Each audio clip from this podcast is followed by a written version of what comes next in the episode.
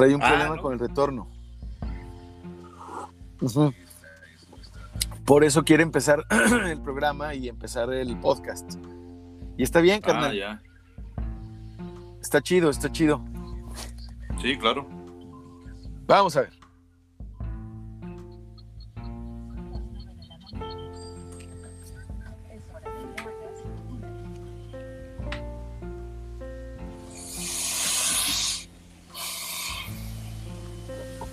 Muy buenos días, hoy es miércoles 12 de agosto, arrancamos, bueno, a la mitad de la semana 21 al aire y grabando el episodio 75 de Ajuste de Tiempo. Ajuste de Tiempo es transmitido por Adictivo Radio a través del 90.3 de FM. También nos escuchas online desde las oficinas de GPS Media, ubicadas en Boulevard Independencia número 300, en la ciudad de Torreón, Coahuila, México. Este es un híbrido entre podcast y radio. Ya estamos hacia los números importantes, ya nos acercamos hacia mi rodada, o sea, el, el 78. Y hoy, como todos los miércoles, Toño Cuellar con nosotros, carnal. Bienvenido. ¿Qué tal, mi hermano? Muy buenos días. Saludos a toda la gente que nos está sintonizando, que nos está escuchando a través de Spotify eh, o en su plataforma preferida en el podcast. Muchas gracias por la invitación, como todos los miércoles, y pues a darle. Así es, carnal. Y bueno, pues aprovechando, eh, nos echamos de una vez el, el choro, no mareador, pero sí invitamos a la raza a que escuche también los programas que están a través de Adictivo Radio, que son eh, eh, Hazla Fácil con mi tocayo Jorge Torres desde las 6.40 hasta las 8.40, Jorge Torres El Brecho. De 11 a 12 lo estamos pensando con Luis Guillermo y Juan Carlos. Lunes y jueves de 12 a 1 pláticas con Maribel. De 1 a 3 adictivo. De 7 a 7.30 zona cero. De 9 a 10 adicción nocturna y 6 programas más. Los martes de 7 a de 7.30 a 8.30 la charla de los martes. Miércoles Cinemen con Pepe Paro, que es eh, de 8 a 9. De 7.30 a 8.30 Disruptor los jueves. Y los viernes de 8 a 9 de la noche Ciencia y Rock. Sin olvidar a Carla Albizar los viernes a las 12 del día. Y bueno, los sábados también está, eh, este, hagan de cuenta ustedes, ciencia y rock, pero en una versión extendida los sábados en Adictivo Radio durante la mañana. Y bueno, carnal, ¿qué temas traes hoy en miércoles? Fíjate que andamos cargaditos de temas porque ha sido una semana movida, hermano. Entonces, tanto A de buena música como de buenos temas. Ah, qué chido. Véngase. Pues fíjate, hermano, este, abordando lo que pasó. Bueno, no te creas, al rato hablamos de eso cuando ya vayamos a la, a la primera canción. Ajá. Te quiero platicar, no sé si viste que ayer anunció Blockbuster. Sí, ¿Viste ah, la noticia, notición, obviamente, las redes notición. sociales, ¿no? Para la gente que no sabe, nada más queda aquella, bueno, aquella franquicia muy famosa en los en principios de 2000, a la Ujú. que todos recurríamos un fin de semana y nos tardábamos como tres horas para, como para pues, este, decidirnos por una película o por un videojuego. Eh, Blockbuster nada más tiene ya una franquicia en todo el mundo. Hay, una, No hay un sobreviviente de Yo pensé, yo, o sea, yo, yo pensé que no existía ya, ¿eh? O sea, la No, noticia es que exista. Recordemos que sí, exactamente, que es una empresa pues, que se consideró en quiebra a raíz de- del streaming de las plataformas digitales. Sin duda. Entonces, nada más quedó una y quedó como memorabilia en un pueblo muy chiquito que se llama Bend, en Oregon, en Estados Unidos. Este, ahí se convirtió ya en, todavía se rentan películas, todavía hay tráfico. Ellos dicen que rentan más de 100 películas a la semana, que pues es un número que permite Muy- sobrevivir, muy pequeño. Muy bueno, sí, Pero, que sea pero negocio. permite sobrevivir, permite hacer negocio en, en este pueblito. Además, se convirtió en museo y venden memorabilia y venden juegos de mesa y, y cuadros de películas y etcétera. Le Entonces, entendieron. se, se actualizaron un poquito exactamente, entendieron de qué manera podrían sobrevivir y ahora salieron ayer con esta que me parece una idea genial de cómo eh, llevar a cabo un happening, de cómo sobrevivir y Es- cómo posicionarse de nuevo en, en las tendencias a nivel mundial, hermano. Es a través de esa, eh, o sea, lo que están vendiendo entonces es una experiencia como en Airbnb. O sea, no, no- no es nada más el viaje, sino la experiencia. Exactamente, los, que- los que no lo saben, este, Airbnb se asoció con Blockbuster y van a ofrecer noches de pijamada noventera en la sucursal, en la cual tú con cuatro grupos, con cuatro personas, bueno, nada más están, están de tres a cuatro personas permitidas por noche. Eh, dijeron que nada más se van a abrir tres noches. pero yo creo que les va a ir de lujo y va a ser un hit. Claro, un negociazo. van a continuar, va a ser un negociazo. Todo el mundo se va a pelear por estar ahí. Este, van a ser noches de cuatro personas. Las Tú te puedes ir con tus amigos, exactamente. Te puedes ir con tus amigos a pasar la noche en el blockbuster, en una cama acondicionada y adornada con el estilo noventero, con una pantalla enorme, con, con el catálogo a disposición para que a ver, tú quieras. Carnal, ¿qué harías tú? Eh, blockbuster and chill, hermano. ¿Eh? Sí. Blockbuster and chill y Guerra de Almohadas. Eh, sí, sí, pondría, yo creo que pondría clásicos, clásicos noventeros. Hermano. A ver, por Sería ejemplo. Una noche de, de Breakfast Club o de Volver al Futuro, de, de ese estilo de, de Robocop.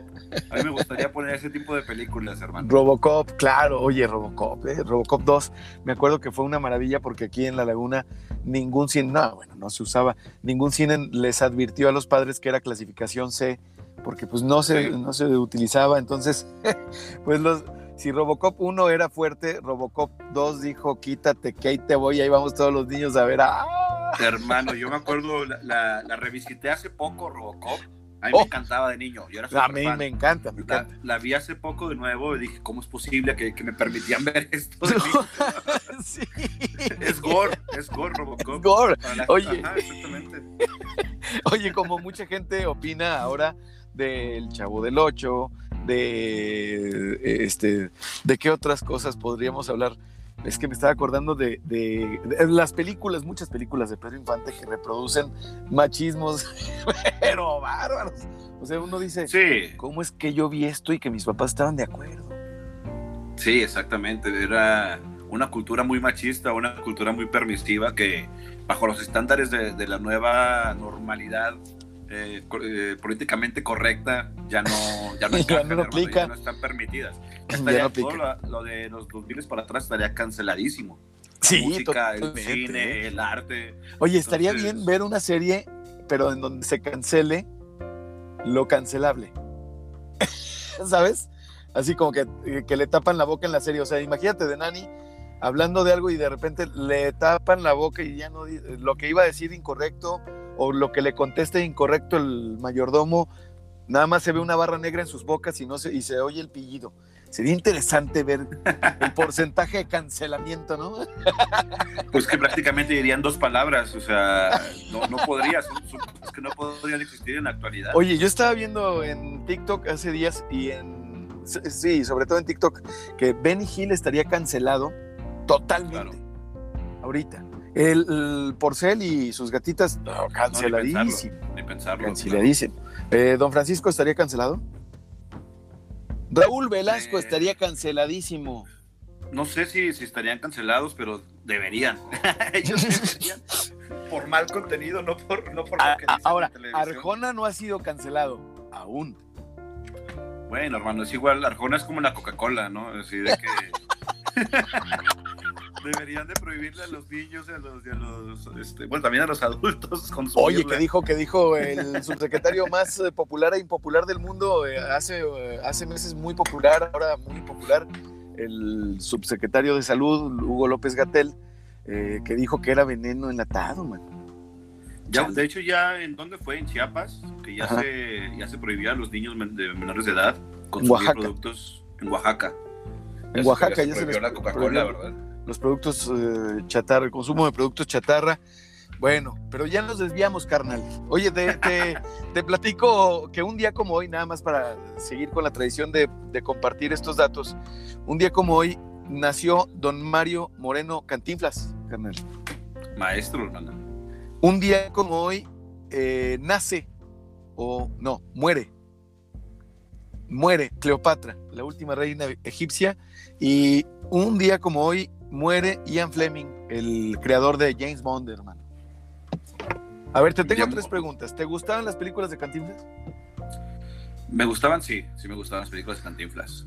A la Cleopatra, fecha, ¿la viste? A Cantinflas lo considero uno de los mejores cómicos de México. Órale, A mí va, me parece tenemos- maravilloso. Tenemos ahí una, una, una este, coincidencia. Cleopatra, ¿viste la versión con Liz Taylor? No, lo vi la Creo versión que es la más censura. desgraciadísimo.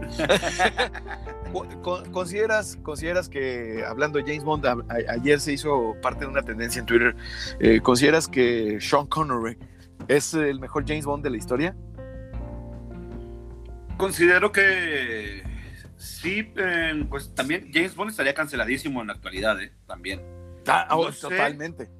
Yo, yo, creo que con James Bond sucede lo mismo que con Batman, que mucho también es nostalgia, ¿no? Eh, este Sean Connery fue el que le dio todo el emblema, toda la estética, pero también el, el jale que está haciendo ahorita Daniel Craig es maravilloso, hermano. Entonces, entonces sí vamos a ver decirlo. en ese sentido sí vamos a ver a un Idris Elba como Bond. Bond Multiverse. hay, un hay un estando pero que dice que, que es ilógico tener un espía de color, ¿no? ¿Por qué? Porque en una ciudad en, Europa donde abunden los blanquitos, pues va a ser muy fácil distinguirlo.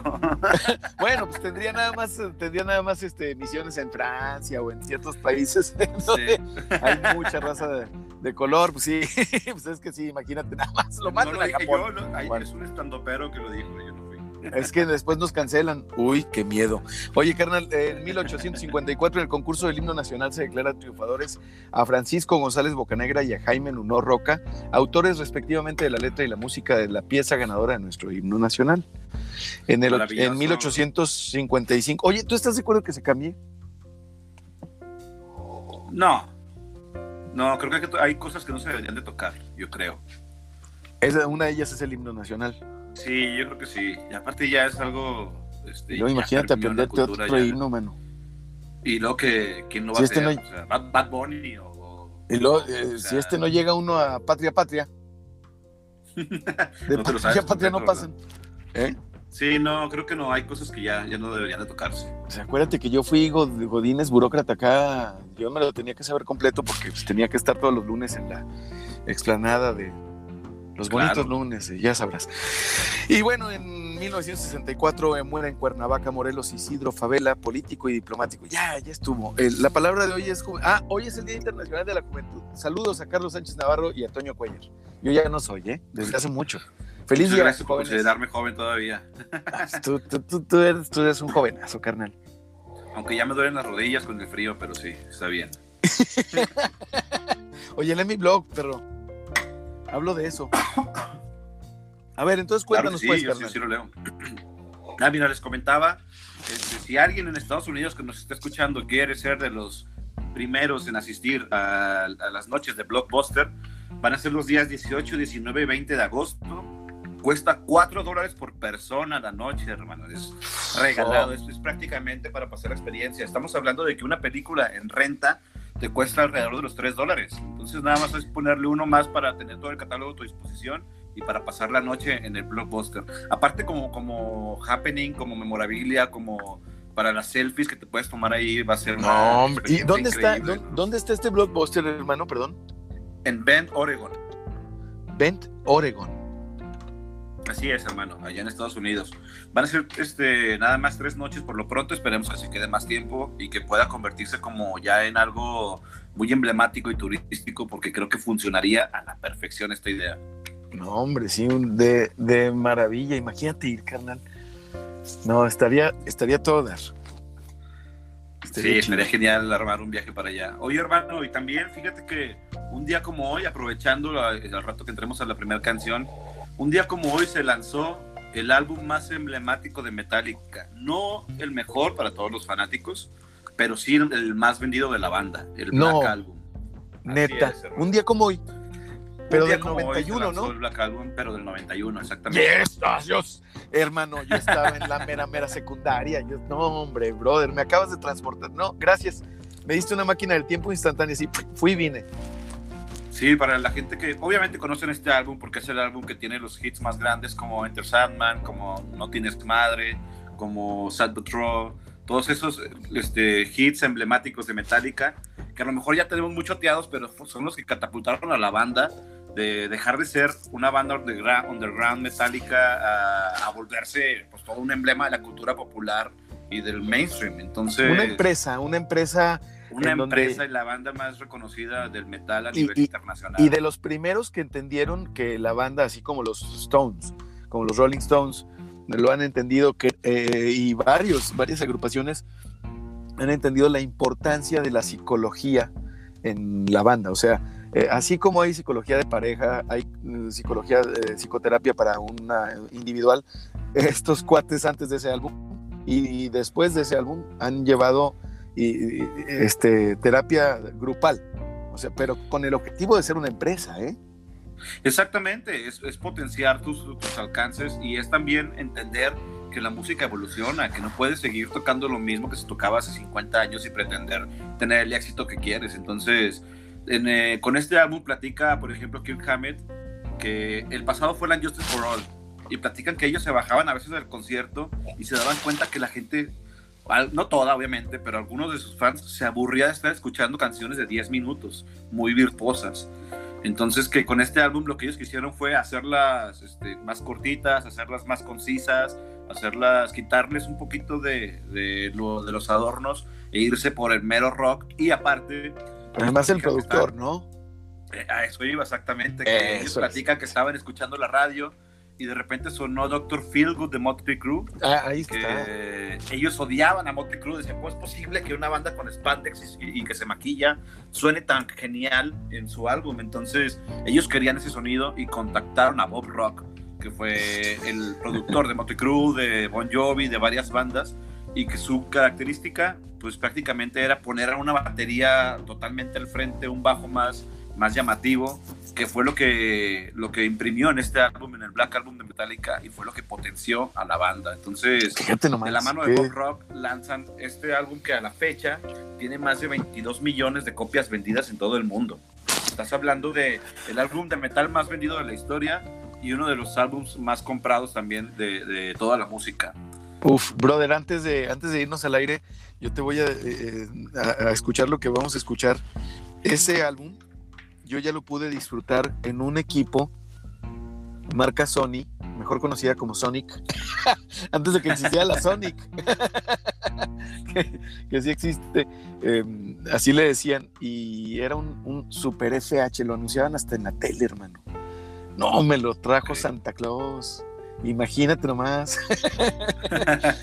Una maravilla. Yo ese álbum lo, lo disfruté muchísimo. A Metallica lo disfruté en un equipo, no en audífonos, en un, en un súper, súper mini componente que era un privilegio fantástico. Vamos a escucharlo. Sí, adelante, vamos a escuchar a Sadbot Rock por Metallica. Ah, qué, qué buena rola. Es que, es que además tiene que ver con las vivencias, ¿no, hermano? O sea, yo estaba en primero de secundaria, segundo de secundaria, o sea, no, primero, primerito de secundaria, y era lo, que estaba, eh, se estaba escuchando, maestro, en ese momento. Sí, qué cool haber vivido, digo, a mí no me tocó vivir la época cuando salió, pero sí recuerdo perfectamente cuando lo descubrí, hermano, o sea, cuando descubrí a Metallica, cuando escuché este álbum fue Otro una cachetada, sí, hermano, increíble. Está, está muy cabrón, para mí eso, o sea, no, no, no, está ligado a muchas vivencias y todo Metallica además, porque ahí descubrí yo, gracias a ese álbum, descubrí a Metallica porque lo que escuchábamos era Guns N' Roses. No tanto Motley Crue. Motley Crue ya era demasiado, demasiado, demasiado glam, güey. sí, yo, no soy demasiado tan fan glam. del tampoco. Eh, sí, no, no, o sea, es como, es como dice el Chef Herrera. dice, está bien tres, cuatro de Queen en una peda, pero toda la noche, puro Queen, cabrón. Estoy de acuerdo, hermano, estoy de acuerdo. Este, hay cosas que. Es lo mismo que el glam, güey. Y es que, ¿sabes qué? Yo veía. A mí me gusta mucho el metal. Yo empecé con el metal. Y, sí, Pantera. Súper rudo y súper masculino y, ya sabes, muy animal el, el pedo del metal. Y luego de repente escuchabas unas baladas de, de Motley Crue o de Poison que decías, güey, esto, es, esto, es Britney Spears con guitarra, güey. O sea, entonces, ahorita lo escuchas y dices, ah, cabrón, ¿qué es eso, güey? Sí, que ya Ahora hay muy buenas baladas. No, no, no, es que, es, que no, es, tan, no, es tan, mal, o sea, no, no, digo que sean malas canciones y sean malas bandas, eh, a la fecha Para. No, de hecho son, lo que yo mejores, yo creo que muchas rolas de, de pesada, de metal, güey. Totalmente, porque recordemos que hay muchas bandas de metal que ni siquiera sabían tocar los instrumentos, o sea, Así es. eran primitivos en su, en su ejecución. Lo que sí, yo no digo que sean malas bandas, lo que sí creo es que debería despegarse un poquito y no son, no son metal, o sea, Así es, no son, Son metal como, mezcla. como, como Rainbow, como Judas Priest, como ah, Crocus, como Dio, como Black Sabbath. como Dio. puta. Deep. Purple era metal, hermano. Sí, claro, Deep Purple es una banda súper chingona, hermano. Yo creo que de la, no se ha valorado. Todos conocemos a. Perdón. Blue Oyster Cult. Eh, también, también, hermano. También, son, ¿no? son- son bandas que, que no valoramos, que a lo mejor conocemos uno o dos hits, pero que son buenísimas, Es hermano. bandón, no, no, no. Deep Purple Wasp. es un bando totota. Wasp, Wasp es más bien Pero glam, más, más, sí, ya más nuevo. como hermano. Kiss.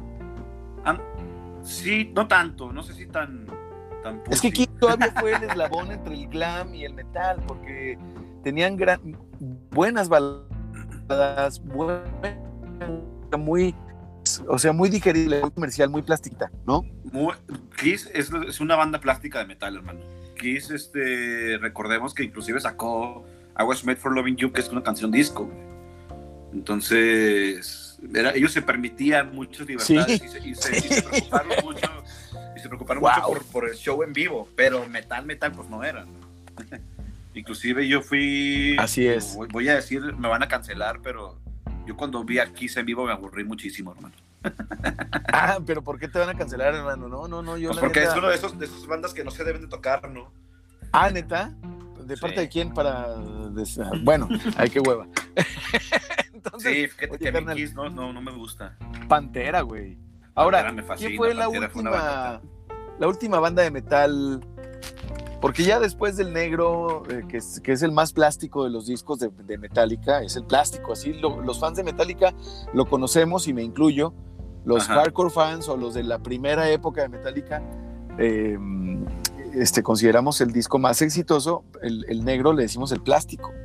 Muchos, muchos lo odian. Es, es como que el- cuando Metallica se volvió fresa, le dicen. No, no, no, Pero, pues, por favor, Hermano, les, para nada. o sea, les puso a las damas a Metallica, o sea, se las mostró a las damas, ya no era una música nada más de pinche loco, güey. ¿Sabes? Sí, exactamente. Ya era una, una música en la que, por ejemplo, en este disco es la primera vez que James se preocupa por cantar, Sí, por armonizar. Entonces, Por armonizar. eso, eso a, a- a los trus, a los metaleros trus, les causaba repulsión, les daba roña que, que su banda favorita cantara una balada romántica. Sí. sí, sí, sí, sí. Pero ya eso, ya ahorita ya no debería de haber fans trus de nada. Ya Exactamente, disfrutar, nada de disfrutar, la ¿no? música, exactamente. Te estás, te Es estás como el perdiendo de ajedrez. muchas cosas. Es como el ajedrez, imagínate nada más que eh, la, la persona que está jugando ajedrez presionada o presionado por ganar. A estas alturas, ¿ganarle a quién? ¿Qué partida estás jugando? ¿En dónde? ¿Quién te está viendo? O sea, disfruta. Bueno, depende, hermano, depende. Ya si eres un ya si eres un Kasparov y estás ganando millones y Por millones. eso, pero pues ¿cuántos partida, Kasparov pues, nos no están entiendo. escuchando, maestro? Ah, no, digo, a, a nivel tú y yo, pues sí, o sea. Exacto, o sea, Claro. a nivel tú y yo, pues güey, o sea, si no vas, si vas a jugar una partida de ajedrez y no vas a disfrutarla, pues qué pedo, güey, o sea, Sí, ¿para ¿qué está juegas? pasando? O sea, apostaste tu casa o, o- o la, la educación de tus hijos o qué está, ¿sabes? O sea, yo Claro. eso no lo entiendo, no lo entiendo. O sea, esa, ah, es que soy muy competitivo y que, ok, gana, ya ganaste, ya se acabó el juego. O sea, ¿para qué estamos jugando entonces? El juego, creo yo, debería de ser para varias intenciones. Una para pasar el tiempo, otra para aprender y otra para disfrutar, güey. Si no, ¿para qué juegas? Sí, pues es que, como su nombre lo dice, es un juego, güey. Lo malo Es es, cuando juego. ya se mezclan intereses, ya se meten patrocinadores, que ya el juego se vuelve luego, pues ya un trabajo, ¿no? Entonces, Así es, ahí cambia totalmente. Por eso la diferencia también del fútbol profesional al fútbol de llano. O la otra, ándale, esa es una maravilla, porque es, es una maravilla. O el fútbol dominical, o el fútbol por las noches, eh, de los amigos. Exactamente, carnal, es una delicia. Oh, ¿Cómo extraño la convivencia? La neta. Yo cómo extraño eh, a los amigos, no agraviando, sin agra, como dice un compa. Le mando saludos al Marra.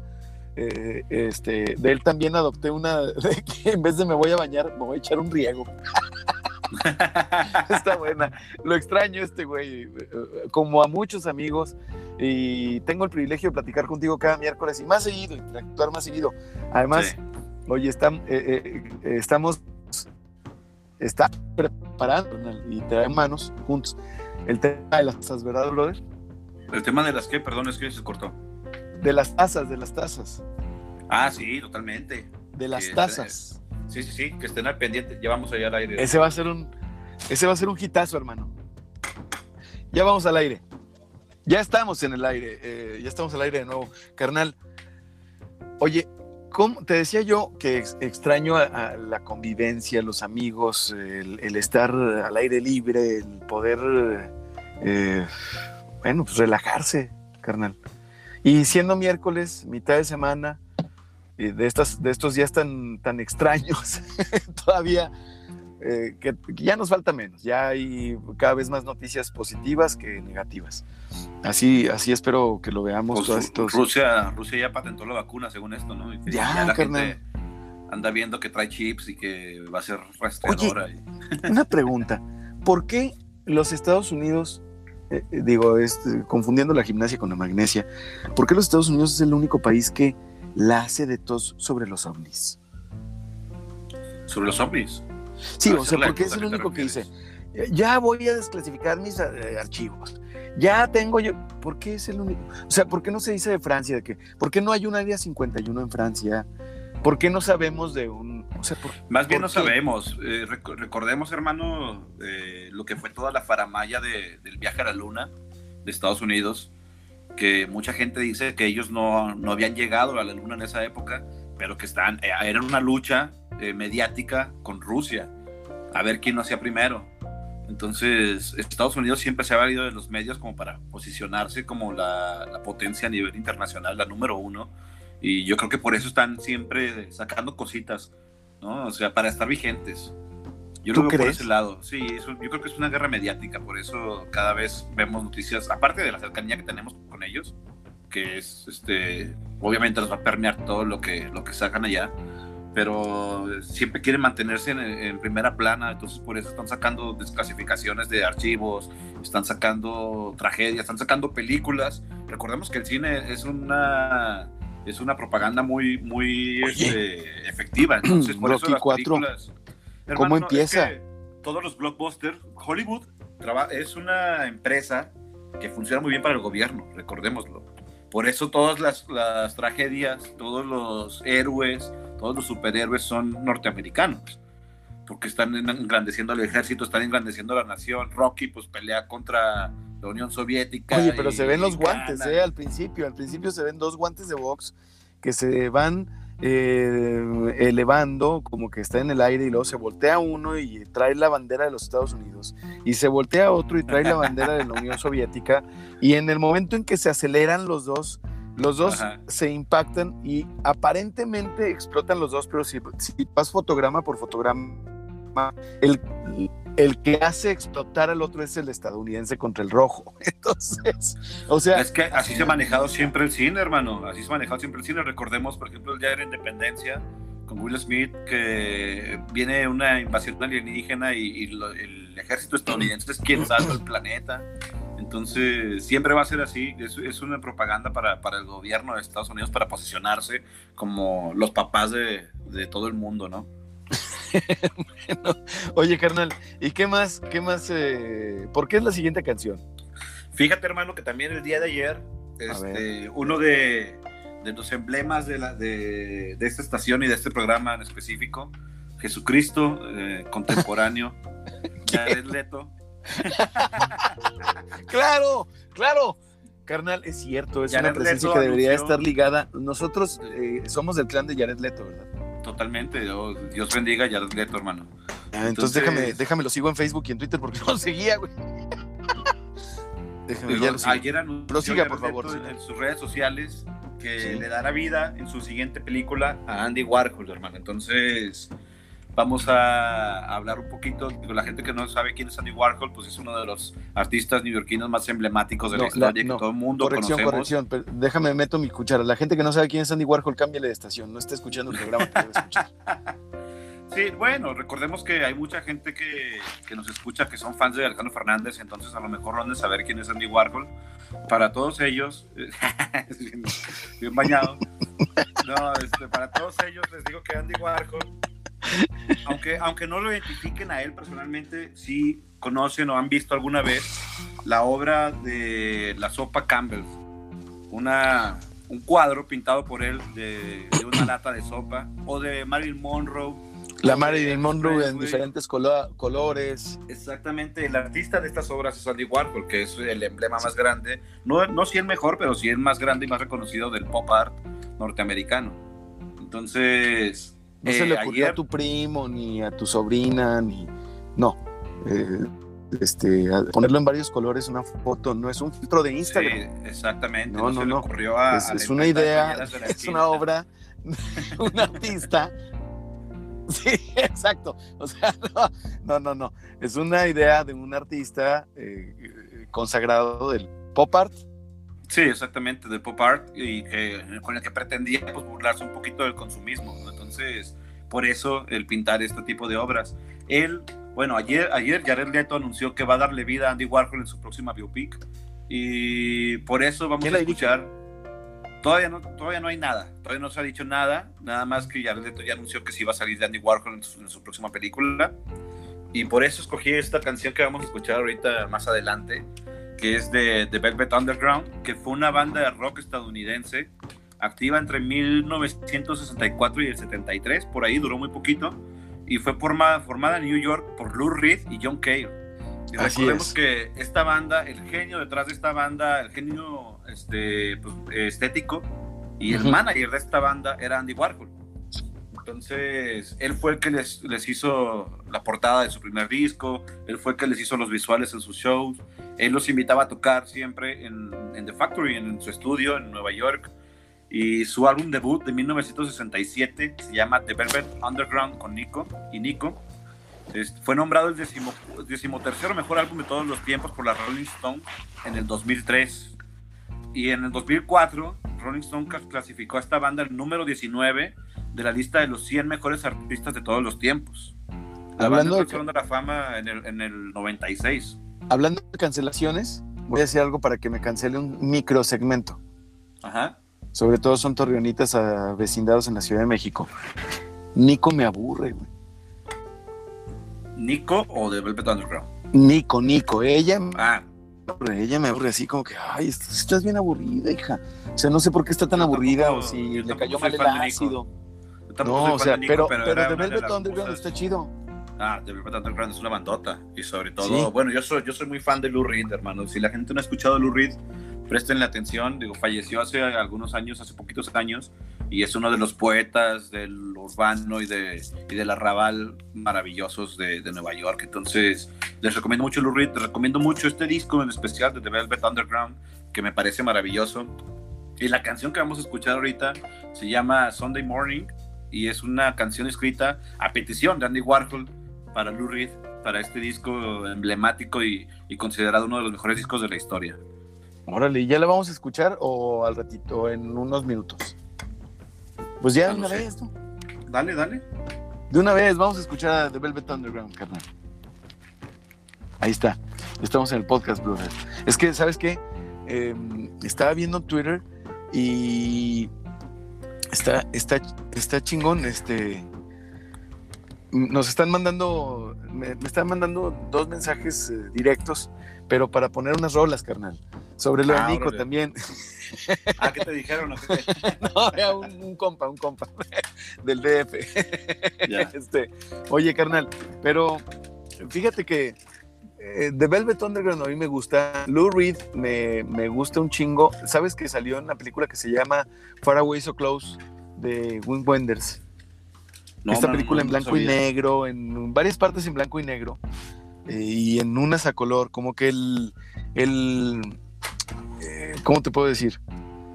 El, la realidad de Los Ángeles era en blanco y negro y la realidad humana era a color. Ok, ok. ¿Sabes? Bien interesante. Genial. No, Lou Reed a mí me parece un genio. Eh, eh, escúchenlo, a, mí, me gusta mucho. De hecho, tú te presté una vez un álbum de, de Lou Reed ahí luego te voy a, a pedir para escucharlo. Ah, es cierto, carnal, es cierto, aquí lo tengo, un vinilo, un Así disco, es. un LP, así le decíamos nosotros, un disco o LP. Y qué chulada que ahorita el LP ya, ya suplantó al disco, al, al CD, al compact. Ya lo suplantó, ¿verdad? disc, como dice Chavana. Al compact disc, al Al compact, compact disc, disc, es que, papá. es que era el compact disc. Sí, así, así era, en compact Yo me acuerdo cuando los bookies los anunciaban en compact disc. no, mis bookies. Ah, qué tiempos aquellos antes del neoliberalismo mortal. Oye, carnal, una víctima del neoliberalismo es Ben Jerry's. Si andas buscando, ¿Qué pasó? este, no, pues bueno, por lo menos ya no se ha visto la posibilidad de consumir un delicioso Ben Jerry's. Creo que va a ser parte de los Mortis del T-Mec, ¿En serio? la 4T o algo así. No, no sé, no sé, a lo mejor le estoy diciendo pendejadas, ¿verdad? pero si alguien ¿Cuándo? come Ben Jerry's, pues, y, y aunque sea aquí en el país, eh, díganos cómo está el pedo, ¿no? Para, Chale, ya no lo a comprar sí, este. tampoco en el cine. no, carnal, están prohibidas las palomitas en el cine, güey. Fíjate que yo no tengo ganas de, ya sé que abrieron las salas, pero aparte de por, por salud, pues ir al cine sin palomitas, no, hermano, no. Cabrón, yo estaba ayer a punto de irme al cine, a, a un, a un restaurante, a la banqueta, a algún lado, a tomarme unas cheves. Hijo de su- Pero no, mira, me puse mejor a hacer ejercicio y ya se me quitó. no, hubiera estado genial, es que sí se extraña, hermano. Esta pandemia sí nos ha traído como locos. Sí, y ya, o sea, no quiero. Oye, güey, aquí Eh. hablando, hablando ahorita que estamos fuera del aire, Simón, ¿qué te pareció al, diputado, sí, al diputado Samuel García? ¿O qué? ¿Senador? mira, carnal, yo creo que a esa edad a la que tiene este güey y en tiempos anteriores, eh, en tiempos pasados, en otros tiempos, esas pendejadas las hicimos todos, güey. O sea, todos me incluyo Claro. gente de mi edad. ¿Sí? Claro, totalmente. Yo no podría hablar por, por- Yo esperaría que gente de tu edad no lo haga. Pero me incluyo, ¿eh? Me incluyo. Pero el pedo es que, pues, salió público, güey. Entonces, Eso- pues te chingas, hijo. Ahí vámonos, vámonos. Yo también por subir la pata, güey. Así, esta pata le molesta al senador Samuel García. Oye, me empezaron a tirar el pedo. Sí, sí, raza, ¿eh? Yo tengo mi público. No soy gay, Estás ¿eh? piernón, güey, estás piernón. Me dio pena contestar, güey. ¿Qué haces, no, güey? No, pues no mames. Yo subiendo Oye, mis pendejadas de fotos, güey. A mí en Twitter No. me pasa también seguido, güey. No sé por qué. Este, tengo, tengo seguidores bastante, me ha ido bastante bien con los gays, güey. Pues es que también el programa carnal es liberal. Eh, la ideología es liberal. Sí, Y claro, es, es totalmente. muy diferente hacer un programa conservador, mochón, güey. Pues qué hueva, ¿no? Estar escuchando a Sebastián, a este Esteban Arce, ¿no? Ah, no, súper hueva, güey. No, y totalmente no tengo ningún, ningún problema, ningún conflicto para nada, güey. Me da muchísima risa, pero no sabes cómo reaccionar, ¿no? Me pone ayer un vato de que, de que cuánto por el cuerpo, güey, y yo así de que... Pues le, le pongo una carita feliz nomás, güey. ¿Qué te digo, güey? ¿Qué te digo, güey? Es gratis. A huevo. Píchame unas cheves. Sí, güey, con esta pandemia no hay pedo, güey. Pinche las cheves y no hay pedo. Ay, güey. No, no mames. Es que, carnal, se extraña, güey. Se extraña, ya empieza uno a tener ideas extrañas. Empieza uno a recomendarle a la esposa de este, ver el resplandor junto con los niños en la noche. La versión de, Órale. de- de Stanley Kubrick. Nah, no te creas, güey, no te creas. Qué miedo, güey. Es que la vi, la vi este, publicada en una cuenta de Instagram que se llama Peli de la Semana. Está chingona. ¿eh? El vato que analiza ahí, chingón, chingón, chingón. Sobre todo, Oye, Cine dime que europeo. viste Doctor Sleep. Dime que sí viste no, Doctor Sleep. hermano, no. Es que sabes que Hermano, yo cuido, yo cuido mucho mi sueño, güey. Yo tuve una época de irresponsabilidad profunda conmigo mismo, güey. Y yo vi mucho terror, güey. Y vi Ujú. mucho suspenso, y vi mucho drama, y vi muchas mamadas. Entonces, yo ya hago todo para... Oye, eso pero no soy entonces, ratero, ¿eh? O sea, Pero eso entonces no- tú no, eres de cuando los que en- creen- En política no robaba ni mamás para dormir bien, güey. O sea, por miedo que me metieran a la cárcel. O o sea, a ver, este, pero estás, estás tocando un tema muy importante ahí, güey. Entonces tú eres, tú sí eres de los que cree que los videojuegos ¿Y, la tele, ¿Y el cine afecta, güey, a la gente? No, no, no. A mí, a mí me afecta. A mí me afecta. Ahora, otra cosa. Otra cosa. Si. Y todo ya. Ya. regresamos, pero está, está chido el tema. está chido el tema. Mira, estamos hablando para, para quienes eh, no están siguiendo el podcast y prefieren estar en. Prefieren estar online estamos platicando sobre los contenidos y le digo yo Toño, ¿sabes qué? Yo tuve una época bien irresponsable, así lo califico, en mi vida, conmigo mismo, en donde yo veía mucho drama, mucho suspenso, mucho terror, terror de todo, este tipo de contenidos que me siguen encantando. O sea, se me antoja, uff, ¿qué te puedo decir? ¿Sabes? Con cada estreno de terror se me antoja. Cada estreno de suspenso se me antoja. Pero lo evito. Y, y si lo consumo, lo hago de día, para tener suficiente tiempo y actividades el resto del día para que se me olvide el contenido y que sea nada más un divertimento porque me meto en, forma. O sea, te lo puedo decir así, no he visto las cintas de Ted Bundy.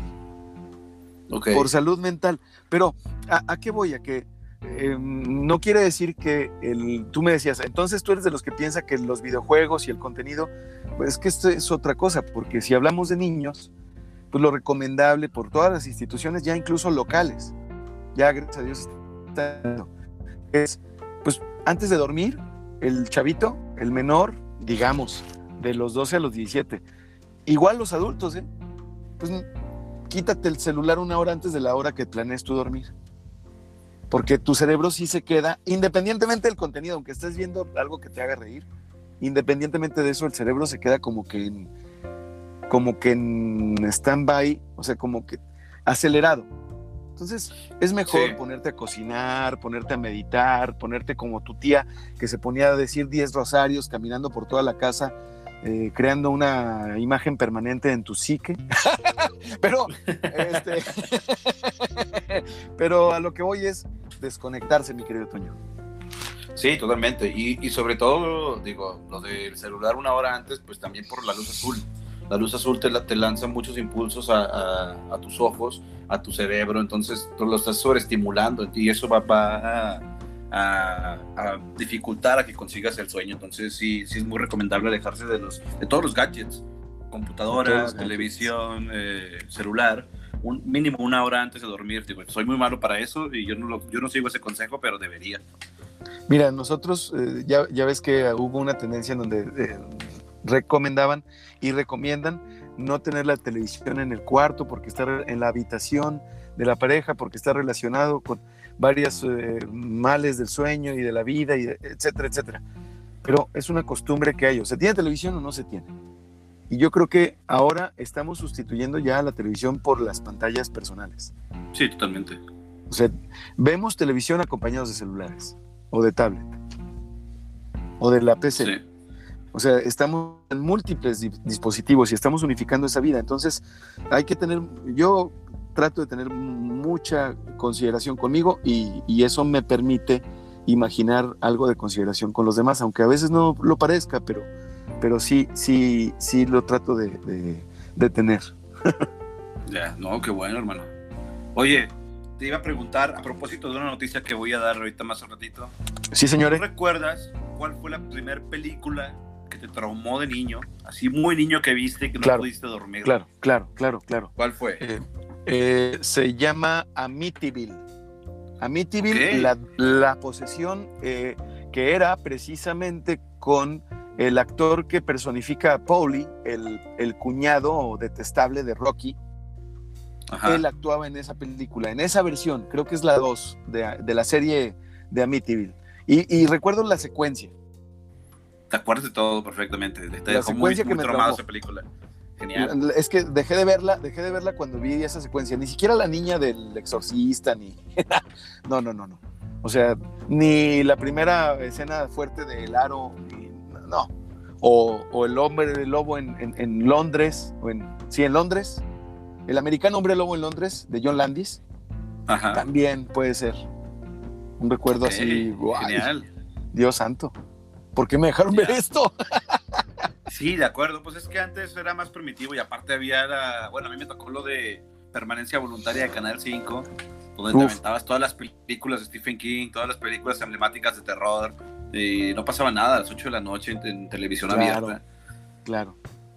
Y todo eso fue culpa de que, yo estuviera ya a esta edad muy trastornado. Porque eh, a mí la película que más me marcó de niño, yo me acuerdo perfectamente también, así como tú dices, de las escenas, de cuando la estaba viendo, de, de, lo, de lo que soñaba, fue la de las brujas de Angelica Houston. ah, ya, qué bárbaro, que se acaba de, ¿Qué notición vas a dar? Sí, cómo no. ¿Qué película? ¿Qué película? ¿Quién no recuerda, eh?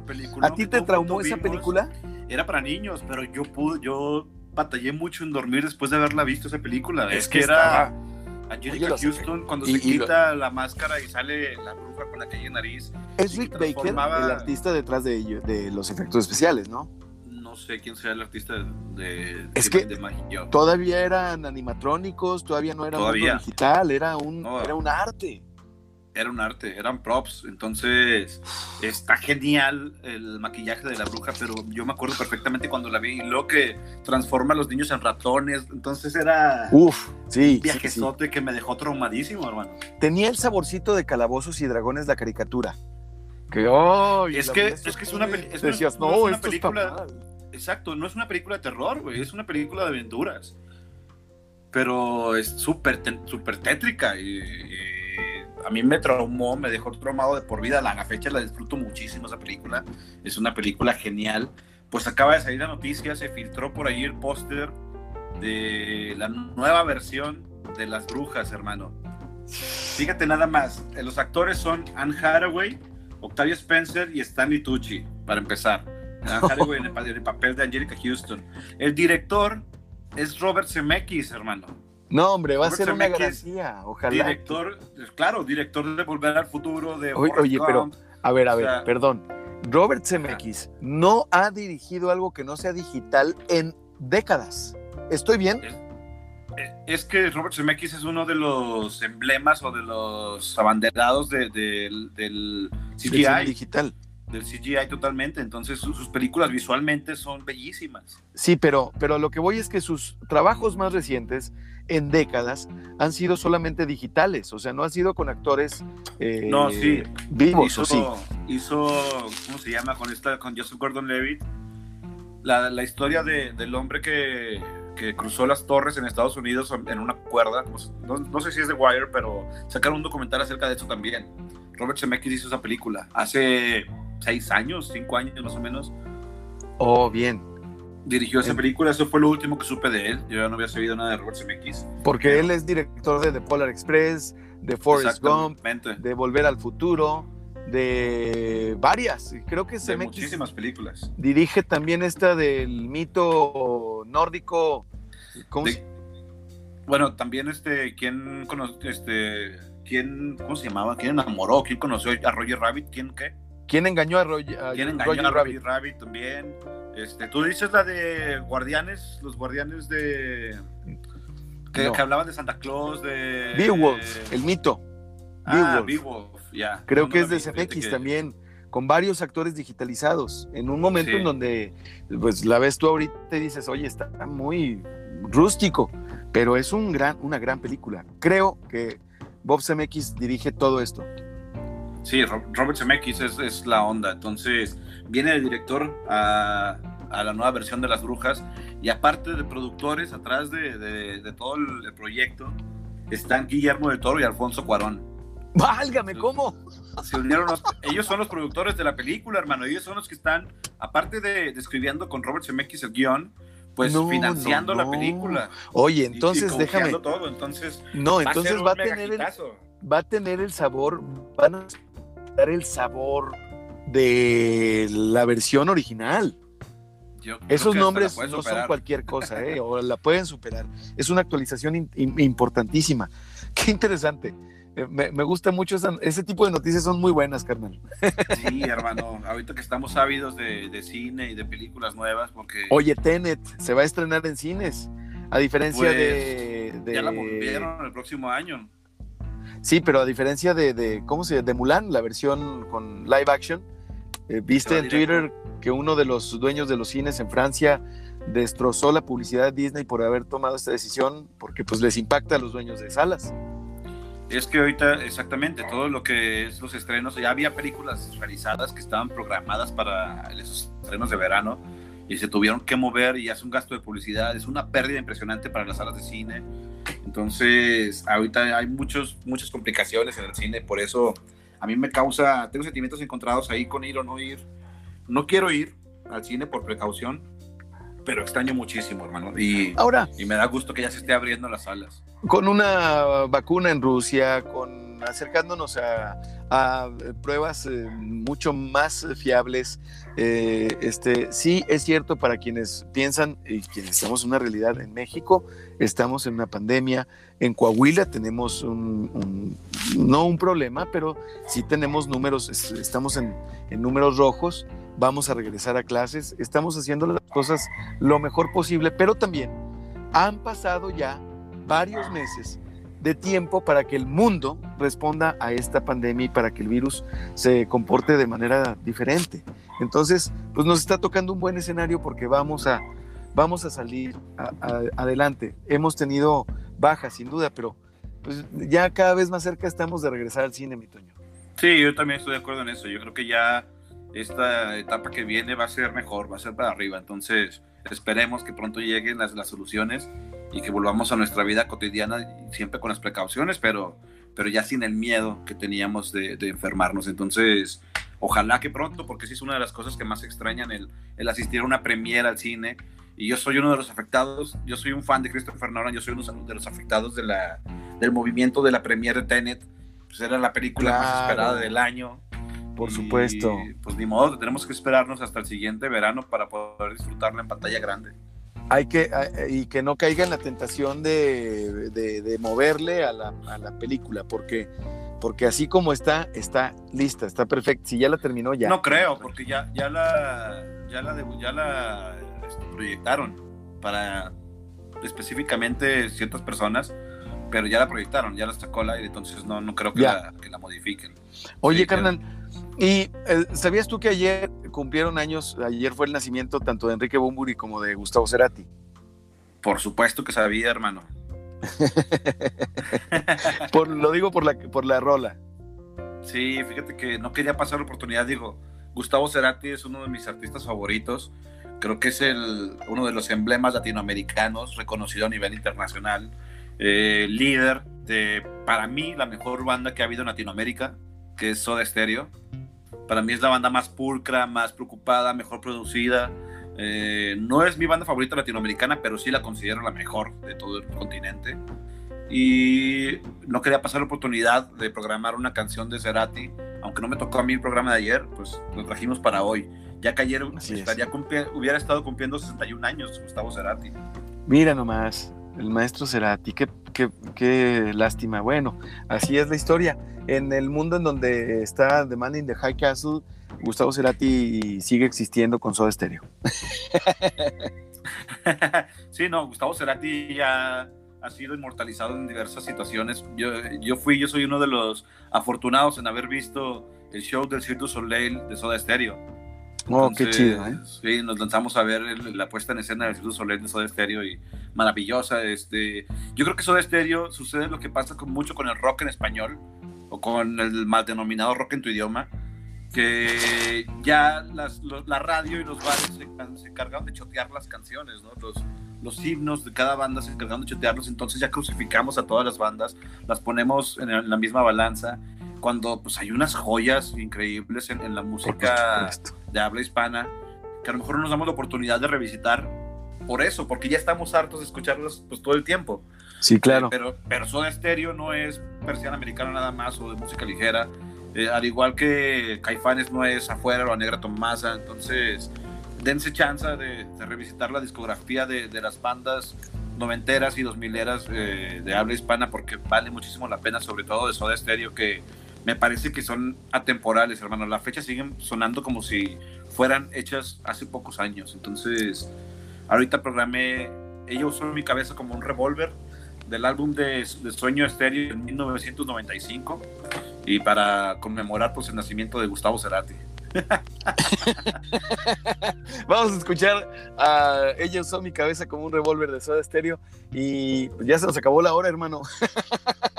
Este, es- este fue el episodio 74. Nos despedimos de la versión al aire. Pues como siempre, un placer, hermano. Muchas gracias. Nos vemos hasta el próximo miércoles. Vámonos a escuchar a Cerati. Ya, ya está, ya estamos fuera del aire, carnal. Oye, oye, hermano, ahora sí ya, ya se terminó el programa prácticamente. Este, ¿qué tal la semana, güey? ¿Qué pedo? ¿Qué? eh, ¿Cómo ha estado? ¿Cómo te trata el 2020? Yo me siento como Will Smith, güey, a estas alturas, Como Will Smith, ah, chinga, ¿cómo, güey? Negro y chido. con el hocico, con el hocico madreado, ¿lo viste? ¿Cómo le rompieron tres Ah. dientes con una raqueta? Así, así nos trae a la humanidad güey, del no he 2020, visto. güey. No, no he visto, güey. No, ¿Qué no le pasó a Will mames. Smith, güey? saca una selfie el güey con otro vato, no sé quién sea, un actor, un cantante, estaba jugando racket, o un deporte de raquetas. Eh, o no sé, pádel, o sepa Dios. Y pues le dio un raquetazo en el hocico y le rompió tres dientes, güey. No Le cascó mames, güey. tres dientes del piso de arriba. y este güey, ¿conocen algún dentista todo hinchado y sonriente? O sea, ay, cabrón, digo, man, ya, por favor, deja de vulnerarte, cabrón. Oye, ha sido un, un mal año para Will Smith, güey. Un mal año, un año muy, de mucho aprendizaje. Pero ese vato no ha entendido otra S. Él trae dos S. Él, él, él maneja dos S en su vida. No son S fecales, son Ok. S de letra. Una es eh, superarse y otra es surgir. Él se supera y surge, se supera y surge, se supera y surge. Pero le falta una letra S para tener el ciclo completo. Es un triángulo, es de tres. ¿Cuál es? Sumergirse. Él necesita aprender a sumergirse. Es la sobreexposición. Por ejemplo, Samuel García hace, la caga y luego la vuelve a cagar. Y ahora Luis Donaldo Colosio saca Güey, una qué carta lamentable. en donde, caray, o sea, me pregunta Cabrón, un ti- no colega, tienes WhatsApp, o sea, no mames. me pregunta un colega al que quiero, al que estimo mucho, eh, y me dice, ¿qué opinas de esto? Y le contesté con una palabra, sobrante, Claro. sobrante, o sea, aprendan, señoras y señores políticos, por favor. Oye, saqué las 25 lagartijas a ver si algún político, alguna política, me encantaría que algún candidato o candidata a hueso, perdón, a diputado o diputado en el estado, eh, haga ejercicio y lo, y lo suba en redes, no hay pedo. O sea, di- digo, ya sería algo diferente a menos pobreza, más trabajo, ¿sabes? Ya. Y, y al- y algo diferente a, a ver cómo masticas las costillas con la boca abierta, güey, por Ah. favor. ¡Ah! ¡Ah! ¡Líbranos, Señor! Yo no soy, yo no soy el, el manual de Carreño en persona, mi querido Toño. Soy un barbaján, Queda pero clarísimo, no te preocupes. puta madre, hermano. Yo creo que queda claro a mucha gente. Cabrón, ¿qué pedo este güey? ¿Cómo habla? Y luego, ¿cómo habla desparpajado? Baja esa pierna, Güey, es que, es que las, las maneras son, son malas así- por donde las veas. Y, o sea, y- así va a ser gobernador, así va a ser gobernador, ¿eh? sí, yo creo. Ahora, Pero lamentable, lamentable lo que tú dices de la sobreexposición. O sea, ¿a quién nos interesa? Están teniendo una, una cena privada con su pareja porque la estás transmitiendo en Instagram. O sea, no, no le ¿por el qué? qué? qué es lo que está funcionando mal adentro de esa cabeza? ¿Qué está mal? ¿Qué está mal? Narcisismo. Síndrome narcisista. Síndrome narcisista. No ve usted más allá de sus ojos, señor. Me enojé como señora. Mis macetas. Mis macetas. Ah, mi- ah, cómo me caga que vengan a- los pinches perros, hermano. bueno, no, los perros no, son los pinches vecinos que traen a sus perros a cagar. Pero no, ya, ya no pasa, ya no pasa. Bienvenidos todos los perros que vengan a orinar. No sean tantos. Pero sí, mames, también matan. Un pinche perro mío mató a una maceta. Ay, voy a tener que sustituirla por otro arbolito. Carnal, te mando un abrazo. Igualmente, mi hermano, pues muchas gracias este, a toda la gente que nos sintoniza en el, en el podcast. Muchas gracias, espero que les haya gustado este episodio y pues nos vemos el próximo miércoles. Oye, brother, nos vemos el próximo miércoles y dejamos entonces guardada la sorpresa de, de las tazas. Es- no vamos a decir más, no vamos a decir más, pero la vamos a dejar guardada. Toño Cuellar, en Ajuste de Tiempo, episodio 74. Gracias a Carlos Sánchez Navarro en los controles y gracias a ti por suscribirte en cualquiera de las plataformas. Esto fue Ajuste de Tiempo. Yo soy Jorge Torres Bernal. Me dicen el Soli. Sonríe. Besitos. Ya está. Listo. Carnal, chingón. Nos Gracias, vemos, hermano. hermano. Que tengas Nos bonito vemos, día, güey. cuídense mucho. Bye. Chido, igual. Bye.